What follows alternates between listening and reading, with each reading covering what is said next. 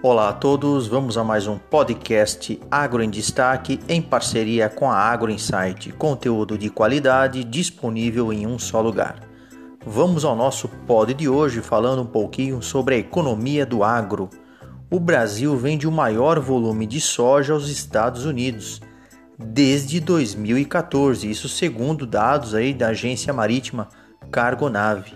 Então, o aumento das vendas para os Estados Unidos mostra que a oferta restrita naquele país e os preços altos da oleaginosa estão forçando os compradores, entre eles esmagadores e produtores de carne, a buscar alternativas de fornecimento em outro país. Anualmente, aqui no caso no Brasil, que constitui o maior exportador mundial da commodity, vende pequenos volumes de grão para os Estados Unidos, que também é um grande produtor e exportador. A exceção foi em 2014, quando os brasileiros exportaram um recorde de 1 milhão de toneladas. Já em 2021, porém, a oferta dos Estados Unidos caiu para níveis historicamente baixos devido à forte demanda doméstica e às exportações para a China.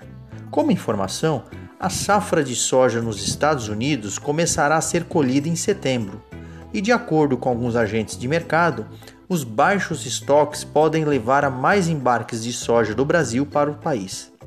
Empresas como a norte-americana Bung estão despachando soja do Brasil para lá.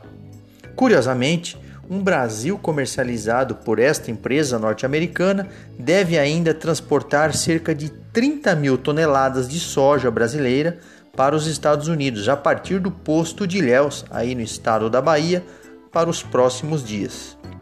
Enfim, a soja está cada vez mais fortalecida como principal commodity, suprindo a demanda de importantes produtores como os Estados Unidos. Afinal, não é à toa que o Brasil se consolida como o principal epicentro mundial em exportações deste grão.